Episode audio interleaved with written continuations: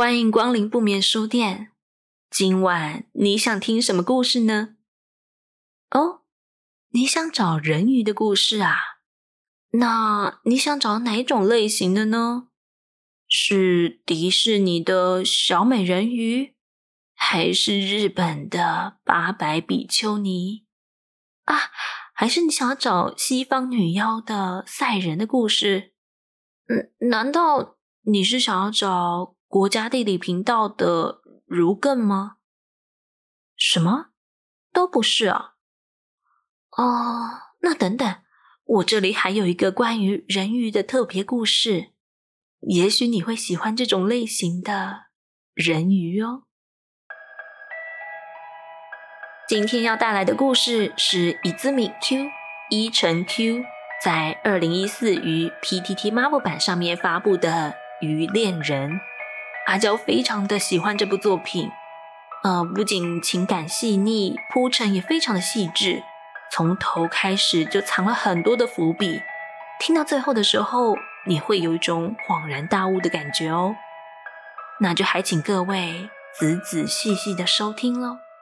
另外还要感谢本期的贵人冠华，冠华说，每周最期待的时光就是书店的更新。阿娇的故事常常都能让我在睡梦中重现，真的是沉浸式体验。期待更多的故事，感谢阿娇，祝小怪兽平平安安、健健康康的成长。十一月十九号是我的生日，阿娇能祝我生日快乐吗？谢谢冠华，也祝你节目播出的今天，十一月九号生日快乐哦！今天的这篇《鱼恋人》就献给你喽。希望你喜欢。那故事开始喽，《鱼恋人》上集。在我十三岁的时候，曾经见过人鱼，不是那种在惊奇物里面粗制的干瘪木乃伊，而是货真价实的，有着少女样貌的美丽生物。在升上国中二年级的那年夏天。我被工作繁忙的双亲安置到了乡下的外婆家，那是个总人口不到二十户、位于深山里的车站，一天仅有寥寥几班拖着两节车厢的电车停靠，到了周末甚至还会停驶，几乎可以用与世隔绝来形容的偏远乡村。由于交通不便的关系，会留在这里的大多数都是些念旧的老人。因此，不要说是与我年龄相仿了，就连与父母相同年纪的长辈也都看不到，在年龄上与我俨然形成了巨大无比的断层。值得庆幸的是，这里的饭菜非常的好吃，外婆炖煮的当季蔬菜很合我的胃口。虽然说晚上没有电玩作为消遣，有点遗憾了，但要是有所抱怨的话，恐怕我会遭到天谴吧。于是我就抱持着这样顺其自然的心态，适应起步调缓慢、悠闲的乡下生活喽。浑浑噩噩的过去第一个礼拜后，堆积如山的暑假作业丝毫没有减少的迹象。大概在暑假结束之前，都还是会维持相同的进度吧。不过呢，在这个期间逛遍了村里的每个角落的我，决定将探险的范围进一步的扩大。经过昨天晚上在床上翻来覆去思考后，我已经大致上决定了今天的路线。外婆，我我出门喽！吃完早餐后，我对着还在厨房里的外婆喊了声后，就径自拉上老旧的木质拉门。乡下的好处就是不用锁门。省去了多带钥匙的这个麻烦。我的防水背包里装着最基本的水壶和饭团，以及能随时席地而坐的橘红色野餐巾，作为必需品应该是相当足够了。在大太阳底下走了将近十五分钟后，汗流浃背的我总算来到车站面前。虽然说是车站，但本身并没有任何可以称作站体的建筑物。说穿了，就是个水泥制成的平台而已。在平台左右两侧的隧道，是村子通往外界少数的途径之一。听外婆说，再来就要翻过反方向的山头，才会有通往都市的产业道路了。既然是如此简陋的月台，当然也没有检票口这种设置。不过，在看到旁边的护栏锈蚀得相当严重后，我还是决定放弃攀越，乖乖地绕到旁边走阶梯上去。站到月台上面，反射强烈阳光的水泥地让我不得不先眯起眼睛，在大大的伸了个懒腰后，我将视线。对焦到了对面月台的后方，那条遮蔽在树荫间的小径上。早在一星期以前来到这里的时候，我就注意到了。当时虽然没有想这么多，但现在作为探险的起点，是再适合也不过了。好，就让我看看这到底通往哪里吧！我像是宣战一样的喊话。周末这天虽然没有电车停靠。但难保不会有特快车经过，于是我在快步跨过平时绝对不敢穿越、中间长满青草的生锈铁轨后，笔直地朝着小径的方向前进。大概是因为昨天晚上下过雨的关系吧，才刚踏进去第一步而已，我就闻到让人觉得舒爽的树木香味。小径本身与周遭翠绿的景色不同。由泥土和落叶呈现黑褐色的路线，沿着斜坡一路蜿蜒上去，前前后后大约不到十分钟的路程。在跨过几处纠结的树根，拨开生长茂密的枝叶后，坡度就逐渐的趋缓，进入了缓和的下坡路段。诶，才多走没几步。我就在前面泥泞不堪的积水处发现了一个深印在上面的鞋印，那是个前后分为两截，像是穿着靴子所留下来的鞋印，大概足足有我的脚印的一倍半大小。什么嘛，看样子还是有人在使用的嘛。对于这个发现，我不禁撇了一下嘴。原本我的计划蓝图是探险荒废已久的小径。这下子兴致瞬间大减了一半，但我还是想看看这条路的终点究竟是个什么样的地方。我顺着下坡走了将近七八分钟的时间，耳边甚是传来了细致的沙沙声。起先我虽然有点怀疑，但随着我加快步伐靠近光亮的出口，那一阵接着一阵的声音就越来越清晰。哇！实在太酷了！抵达终点时，我不由得发出欢呼。映入眼中的是一望无际的大海，视野的最前方是苍蓝与天蓝的交界线，太阳就像是预设好位置似的挂在构景的正中央。迎面而来的海风夹带着潮湿的咸味。不过呢，第一眼看到的时候，并没有辽阔的感觉。或许是因为两旁那突出的高耸峭壁所造成的吧。峭壁上面的树木生长茂盛，就像是手掌一样包覆了周遭的景色。虽然不同于一般的海岸，但取而代之的则是犹如秘境般的存在感。脱去衣物后，我光着脚踏到满布碎岩的岸边，潮汐带上面有许多白色的小螃蟹。原本我是想抓几只来玩的，正当我打算蹲下来的同时，因为角度的关系，反射太阳的某个亮点吸引了我的注意。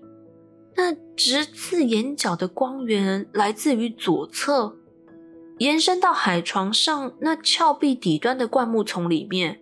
以距离来说是有点远，但在我的好奇心的驱使下。我还是背起了背包，朝着那里前进。当然，这里毕竟还是会有人经过的地方。为了怕引起不必要的误会，我将全部的家当都收到了双肩背包里面。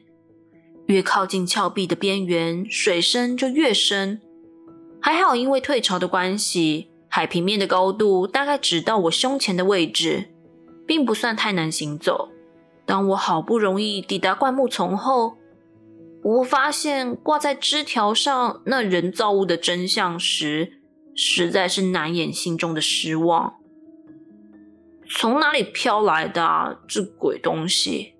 一个上面刻着 “R I R I Riri” 字样的银色拉链，平凡无奇，只是稍微磨得亮一点的金属。说的难听点，就是随处可见的垃圾罢了。就在我将那拉链随手一丢，准备离开的时候，我意外的发现灌木丛的后方的岩壁有些不太一样。哎，这后面是那几乎可以容纳成人侧身通过的裂缝，一半以上的部分沉入海中。退潮的时候才会显露的部分，又刚好被灌木丛所遮蔽，简直就是浑然天成的蜜穴。对于这个发现，又惊又喜的我，立刻将灌木丛拨开，顾不得一切，就钻到里面去一探究竟。岩壁里的空间是有点呈七字形的构造，必须稍微用手向上一撑。在海水浮力的帮助下，很容易的就爬了上去。然后，在那里等待我的是整整一片的蔚蓝色世界。透过海水的折射，从外面反射进来的阳光是宝蓝色的，在比预料中还要大上许多的空间里面轻轻摇曳，让人仿佛有置身海底的错觉。脚底下有冰凉的山泉流过，或许就是这些从岩壁中渗出的水，经过日积月累，才切割出如此令人叹为观止的景观吧。我一边专注在欣赏印在壁面上那美妙的水纹波动，一边朝着洞穴的深处走去。也因此，当那个声音从下方出现的时候，我才会像这样。毫无形象可言的放声惨叫，你小心不要踩到我哦！啊！我的心脏几乎在瞬间停止了跳动。多亏了双肩背包作为缓冲的关系，吓到整个向后倾倒的我才不至于一头撞上地板。我急急忙忙的向后退，无论如何先和那个未知的声音拉开距离再说。因为光线的关系，我看得不是很清楚。最先勉强辨认出的是个侧卧在地上的长发女性的形象。没事吧？希望我这样不要吓到你才好。你、你、你、你怎么没穿衣服啦？等我注意到对方是个没穿衣服的少女的时候。我二话不说，就红着脸把视线给撇到旁边去了。仅仅是一瞬间，那对形状姣好的乳房就深深的烙印在我的视网膜上。最后依稀残留的画面，是他那肚脐以下的异常。肌肤的颜色就只延伸到那附近。更后面的部分，在微弱的蓝光下呈现一种光滑的蓝绿色调。他身上的一切特征，全都和过去在神话里描述的那个一模一样。那个，你，你是人鱼吗？啊？总总之，这这个你先拿去盖吧。我慌慌张张的从背包里面将折好的野餐巾朝他大概的方向递过去，不先想办法化解这种尴尬场面的话，就连基本的对话都很难展开吧。原来如此，谢谢你，你还真是绅士呢。少女从我手中将餐巾接了过去，从后面传来一阵布料摩擦的窸窣声。过了一段说不上短的时间，我等到他对我说声“你可以转过来喽”，然后我才慢慢的把发热到不行的脸转回去。怎么啦？第一次看到人鱼会害怕吗？少女用像是盖被子一样的方式将野餐巾盖住全身，只露出了手臂到锁骨的部分。我直到这个时候才有机会观察她的脸庞，年纪的话大概十六、十七岁吧。她留着一头如同丝绸般的黑发。刘海下那灵动的大眼睛，结合精致的鹅蛋脸，十足的东方正统美少女的外貌。若只看这些部分的话，她的确与普通少女无异。但是呢，在那一大张方格餐巾底下隆起的，她那长度明显不合比例的下半身，让我再次确认了她与人类之间的不同。是。不至于害怕啦，说是这么说，但我的声音还是有点颤抖。其实连我自己也搞不清楚，这是不是因为害怕的关系？不会就好。老实说，看到你走进来的时候，我还很担心会害你吓到呢。嗯，那个，我为什么你会在这里啊？我吗？我是为了养伤哦。那你呢？你为什么会到这里来啊？我坐到旁边，一一回答了他的反问。反正就是出自于好奇的探险什么的。接下来，我更进一步的想要追问他受伤的原因。对此，他只淡淡的说：“是因为不小心爱上了错的王子。”错的王子，你有听过吗？人鱼公主的童话。我点了点头，那是个人鱼公主，因为爱上了人类的王子，经过一番努力，终究还是无疾而终，最后化为泡沫死去的悲伤故事。所以，你也要变成泡沫了吗？听起来是蛮凄美的，不过没有那种事。我的伤势好转以后，就会回到海底喽。那。那你还会回来吗？与其说是不会，不如说是没办法吧。你也知道，总是有些规定的。这样啊？对呀，就是这样。我们之间突然陷入了短暂的沉默。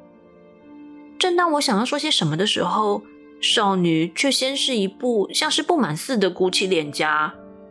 露出这种严肃的表情可不行哦，而且不适合你。至少距离我伤势痊愈还有一段时间，在回去之前陪我聊聊好吗？少女接着笑眯眯地说：“她的名字叫做细姬。”为了怕我不懂，她还特地用指尖沾了点旁边流经的泉水，一笔一画地写给我看了一遍。我虽然不太懂个中含义。但还是看得出是很美的两个字体。值得一提的是，他的指尖并没有我想象中的那种蹼的存在，反而还是比例非常完美的手指。作为回礼，我也告诉细姬我那不算罕见的名字，哎，是和你很相称的名字呢。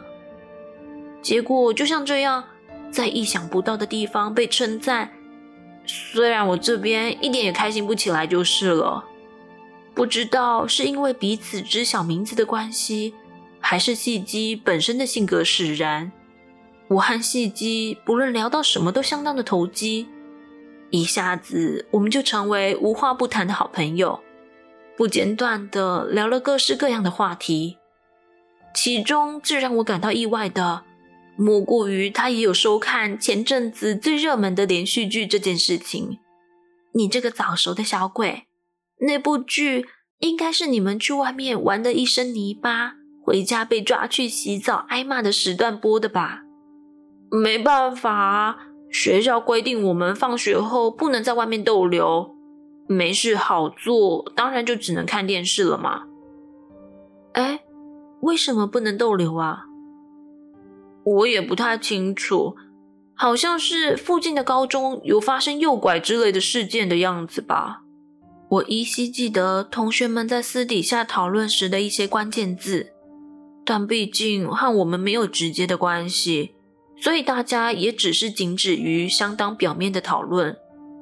到了这个时候，我才想到，这大概就是我父母不放心让我独自留在家中的主因吧。诱拐事件啊，契机听了以后，略微竖起眉毛的表情似乎有些奇怪。我在想，他恐怕是很难将这两者之间的因果关系搞懂吧。后来等到我发现胃袋早就已经空空如也的时候，已经是接近下午的事情了。我们两个一起对半分了我带来的海苔饭团。不，严格来说，并不是对半。因为细鸡的食量非常的小，加上饭团不太合他胃口的样子，最后我还是吃了将近四分之三个饭团。哎，这个时间你差不多该回去了。大概是眼睛早就习惯光线不足的关系吧。细姬提醒我的时候，洞穴里其实已经比我白天进来的时候暗上许多，应该。应该还可以再待一下，没关系啦。不行，晚上的话会涨潮，海水会一直从入口那边灌进来，到时候要出去就很困难喽。细姬，你应该不会突然回去吧？不用担心我会不见，要回海底的前一天我会告诉你的。你先抓紧时间，赶快离开吧。由于细姬不想要被人类发现。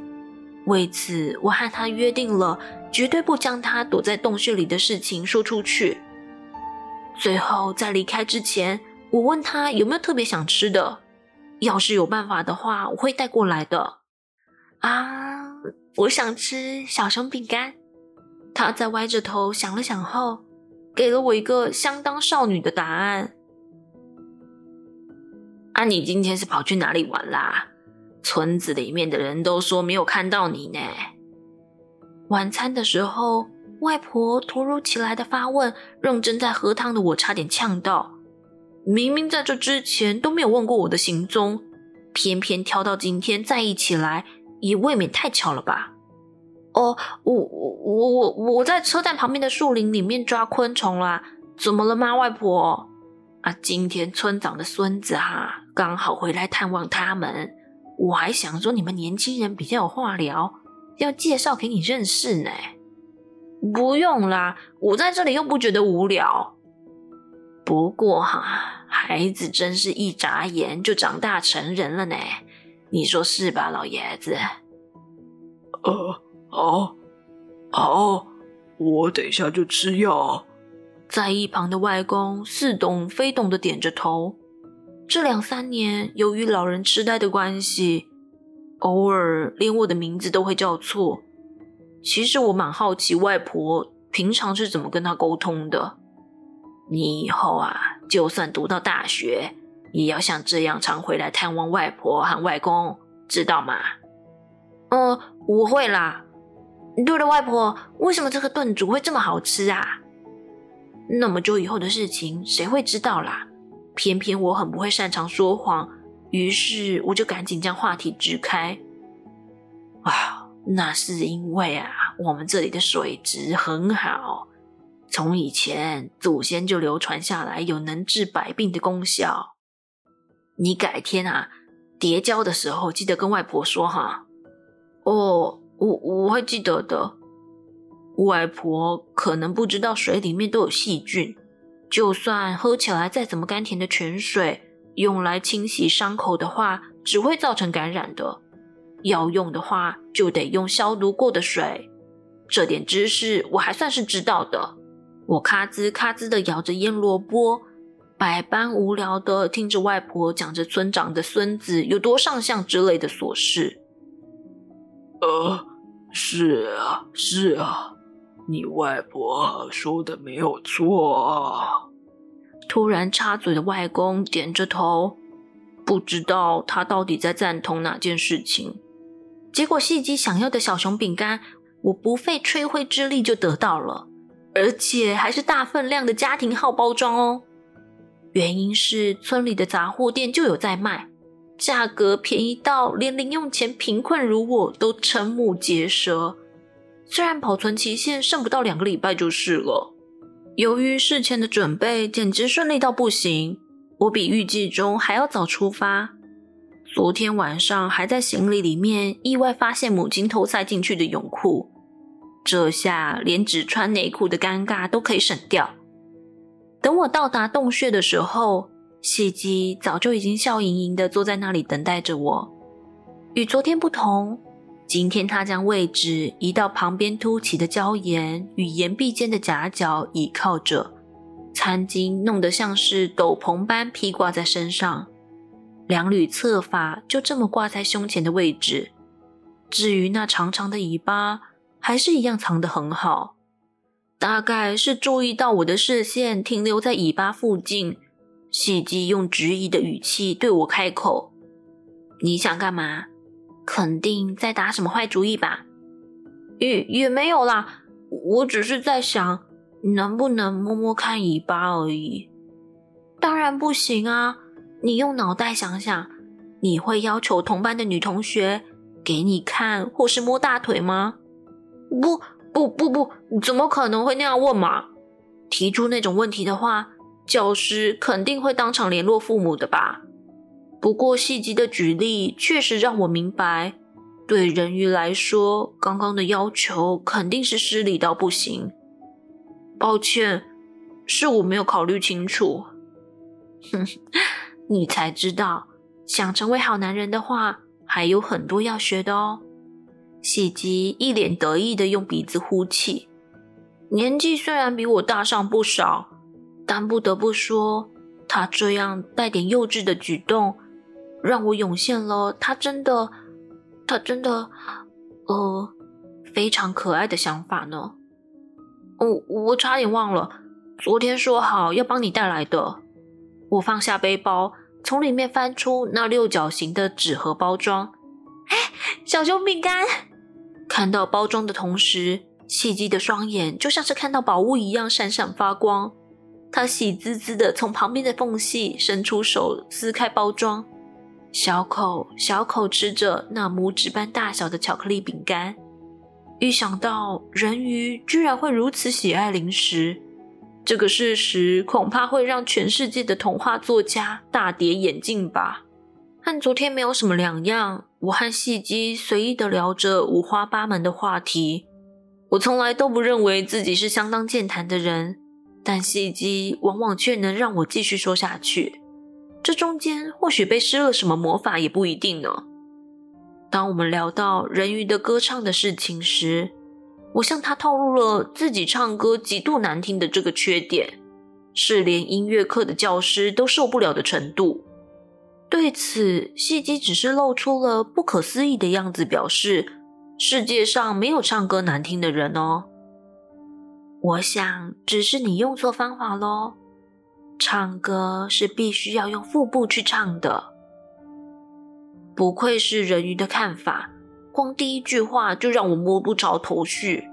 随后，细鸡要我喉咙不要用力，尝试用腹部的下方储存空气，再缓缓地让气流进喉咙来唱歌。在经过他不厌其烦的反复教导后，我终于稍微能够理解他的形容，利用共鸣的方式唱出稳定的音色。怎么样？就说世界上没有唱歌难听的人吧。好，好厉害哦，旭基，你果然很会唱歌吧？还好而已啦，就只是普普通通的程度哦。他讲归讲，脸上明明就是一副相当有自信的样子呢。不知道是本来就想唱歌呢，还是经不起我的怂恿呢？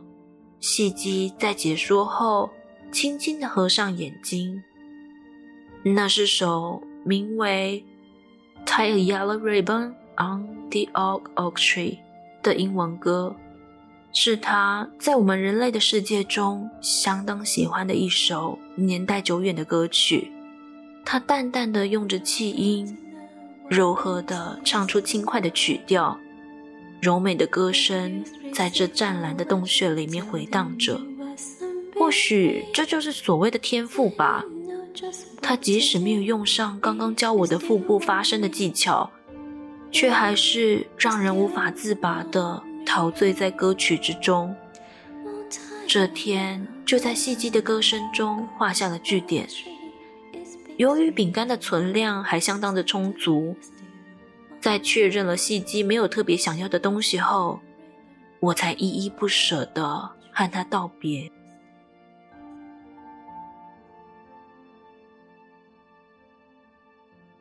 好啦，《鱼恋人》的上半部就先告一个段落。作者 Izumi Q 伊藤 Q 在静文学有他的专栏，可以看到更多他的作品。我把链接放到资讯栏，还请多支持台湾的创作者哦。那下半部我们就下期再见喽，拜拜。